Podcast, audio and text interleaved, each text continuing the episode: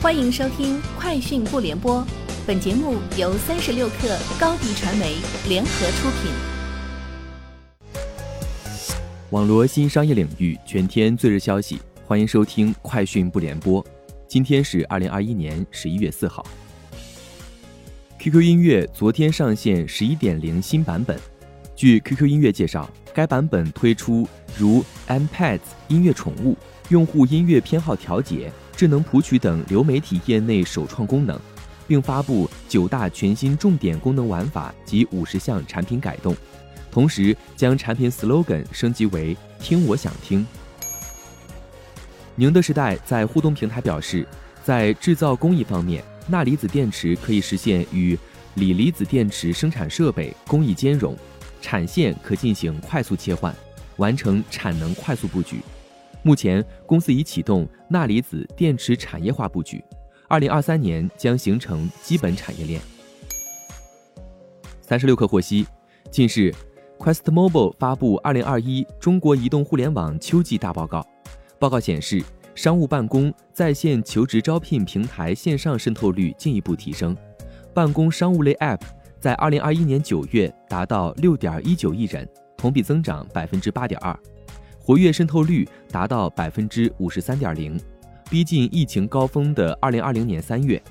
其中，在线求职招聘平台人群覆盖规模进一步扩大，由过去的以白领群体，由过去的以白领群体为主，扩展到蓝领、公考人群。其中，BOSS 直聘月活达两千六百二十九万，同比增长百分之三十一点七，暂居第一。据报道。仅上线三天的零首付融资方案即出现变动。特斯拉中国官网显示，于十一月一号上线的融资租赁零首付选项已经被取消，最低首付调整为百分之十。对此，特斯拉方面表示，零首付导致订单量激增，担心影响交付周期，给用户造成不好的体验，因而暂时调整。丰田汽车公布二零二二财年第二季度财报，报告显示。第二季度经营利润七千四百九十九点八亿日元，市场预估五千五百二十六点六亿日元；第二季度净利润六千二百六十六点五亿日元，市场预估五千零六点二亿日元。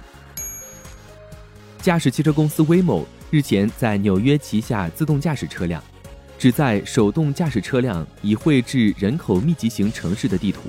目前还不清楚这些汽车何时会开始以自动驾驶模式行驶。据报道，一直以来，纽约规定车辆测试时，安全驾驶员必须始终把手放在方向盘上，并要求州警察随时护送，费用由测试公司支付。据市场消息，优步已与特斯拉公司达成协议，为其在伦敦的司机提供特斯拉的电动汽车。优步在其英国网站上发布的一份声明表示，该公司的清洁空气计划是帮助解决伦敦空气污染的一步，目标是到2025年拥有一支全电动车队。以上就是今天节目的全部内容，明天见。高迪传媒为广大企业提供新媒体短视频代运营服务，商务合作请关注微信公众号。高迪传媒。